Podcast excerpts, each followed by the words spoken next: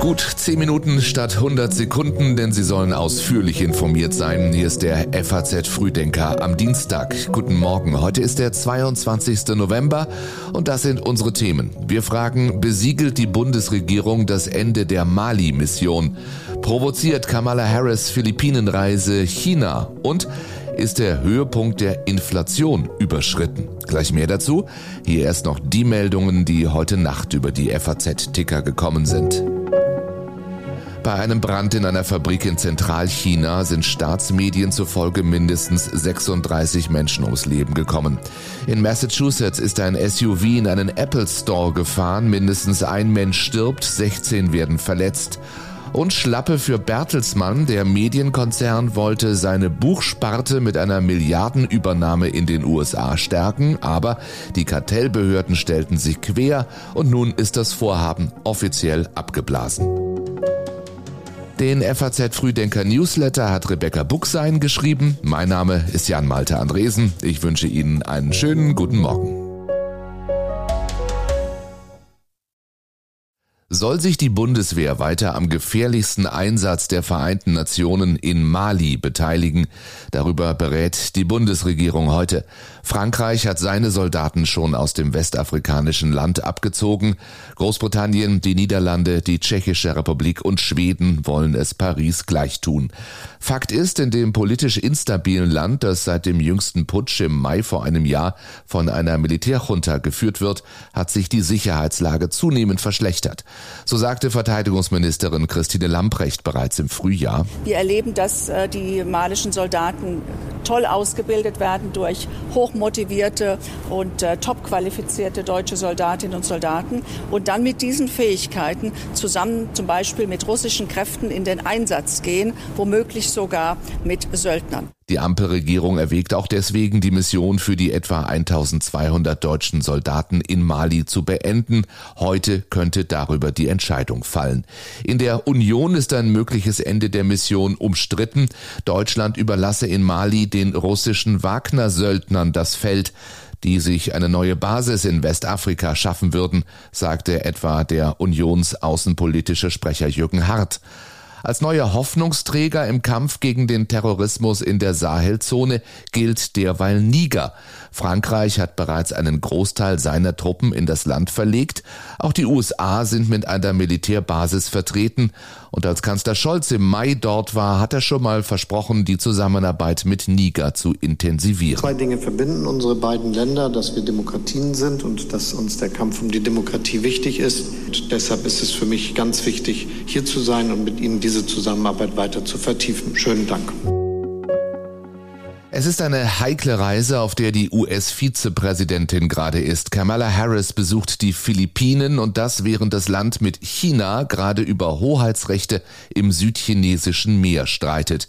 Gleich nach ihrer Ankunft bekräftigte Harris, dass die USA im Fall der Fälle an der Seite der Philippinen stünden. Ein bewaffneter Angriff auf die philippinischen Streitkräfte würde die gegenseitige Verteidigungsverpflichtung der USA hervorrufen. Und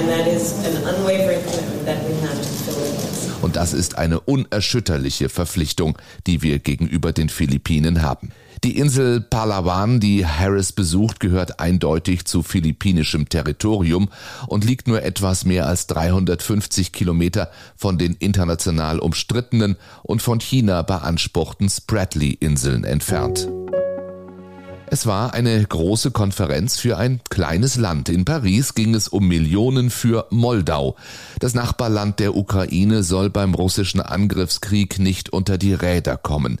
Bisher ist es Moldau gelungen, unter schwierigen Umständen auf dem richtigen Weg zu bleiben, sagt die Präsidentin Maya Sandy. We managed to stay on track in difficult circumstances, but the road ahead remains very dangerous for Ukraine, for Europe and for us in Moldova. Der vor uns liegende Weg bleibt für die Ukraine, für Europa und für uns in Moldau sehr gefährlich, so die Präsidentin. Tatsächlich könnten in Moldau Strom und Gas knapp werden. Gazprom habe die Lieferungen um etwa 50 Prozent gedrosselt. Strom bezieht Moldau zudem über ein Kraftwerk in Transnistrien, wo Russland Soldaten stationiert hat. Auf der Geberkonferenz in Paris sind nun weitere Millionen für Moldau zusammengekommen, 100 Millionen aus Frankreich, weitere 32,3 Millionen aus Deutschland. Diese Geberkonferenz in Paris war auch eine Art neuer Schulterschluss. Die Eiszeit zwischen Deutschland und Frankreich scheint beendet. Vergangenen Monat noch war der deutsch-französische Ministerrat kurzfristig abgesagt worden und Präsident Macron hatte Deutschland vorgeworfen, sich zu isolieren. Jetzt wieder versöhnliche Töne zum Beispiel von der französischen Außenministerin. Es braucht keine Offensive in den französisch-deutschen Beziehungen. Es braucht inhaltliche Arbeit, die es ja auch schon gibt. Es braucht Freundschaft und häufige Absprachen. Das machen wir aber schon seit 60 Jahren so. So Katrin Colonna bei einem gemeinsamen Termin mit Annalena Baerbock gestern in einer Pariser Schule. Baerbock sagt, es gibt keine Scherben, die man in diesem Moment zusammenkehren muss. Natürlich gibt es Themen, wo wir ähm, zwischen Deutschland und Frankreich, aber auch zwischen allen anderen Ländern unterschiedliche Positionen haben. Bei der Energiepolitik äh, zum Beispiel in manchen Bereichen, aber nicht in allen Bereichen. Und wie um das zu unterstreichen, ist das die deutsch-französische Besuchswoche gerade. Heute wird Wirtschaftsminister Robert Habeck in Paris erwartet. Am Freitag reist die französische Premierministerin Elisabeth Born nach Berlin. Und das haben wir schon lange nicht mehr morgens sagen können. Ökonomen sind vorsichtig optimistisch. Denn Energiepreise fallen wieder und die Erzeugerpreise sind zum ersten Mal seit Mai 2020 im Monatsvergleich zurückgegangen. Ein spektakulärer Preisrückgang nach all den Monaten mit deutlichen Preisanstiegen. Das sagte Ökonom Jens Oliver Niklasch von der Landesbank Baden-Württemberg. Und er meint, das sei das erste Signal vielleicht eines gewissen konjunkturbedingten Nachlassens des Preisdrucks. Verbraucher könnten sich allerdings noch nicht mit freuen, das ist die Einschränkung, denn die Energiepreise sind vor allem für Großverbraucher gesunken. Und deswegen will Christoph Swonke von der DZ Bank auch noch nicht von einer Trendwende sprechen. Laut einer Befragung des IFO-Instituts haben zudem viele Unternehmen die gestiegenen Erzeugerpreise in den vergangenen Monaten nur zu einem Drittel an ihre Kunden durchgereicht. Bis April könnte sich der Wert auf 50 Prozent erhöhen und das führt voraussichtlich zu weiterem Inflationsdruck bei den Verbraucherpreisen in den kommenden Monaten, sagt Manuel Menkhoff vom IFO-Institut. Dann die Fußball-WM. Für die deutsche Mannschaft geht es heute nach Doha, wo die Spieler in einem Hotel die letzte Nacht vor ihrem ersten WM-Spiel morgen gegen Japan verbringen werden. Um 14 Uhr gibt Bundestrainer Hansi Flick letzte Infos zum Spiel. Diese Pressekonferenz zeigen wir Ihnen im FAZ Live-Ticker. Abseits des Sports sorgte die One Love Kapitänsbinde der europäischen Kapitäne für einen Eklat. Neben dem DFB verzichten wegen des massiven Drucks der FIFA auch die weiteren sieben europäischen Verbände auf die Kapitänsbinde. Man erlebe einen beispiellosen Vorgang in der WM-Geschichte, sagte DFB-Präsident Bernd Neuendorf und Teamchef Olli Bierhoff fügt hinzu. Es fühlt sich schon stark nach Zensur an.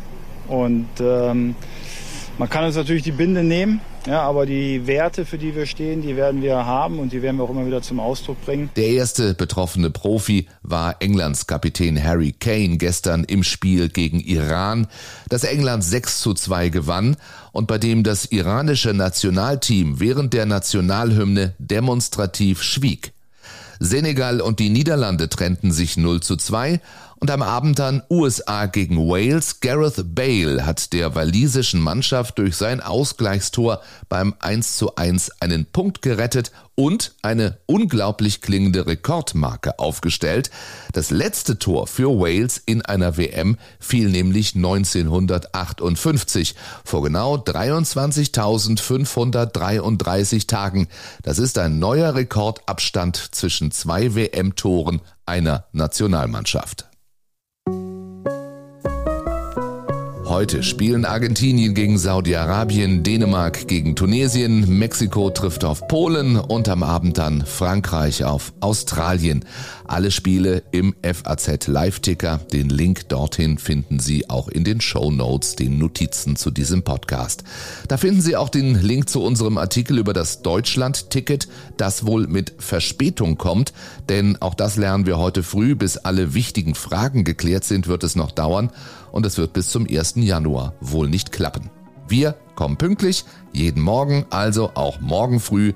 Bis dahin einen schönen, einen erfolgreichen Dienstag wünsche ich Ihnen.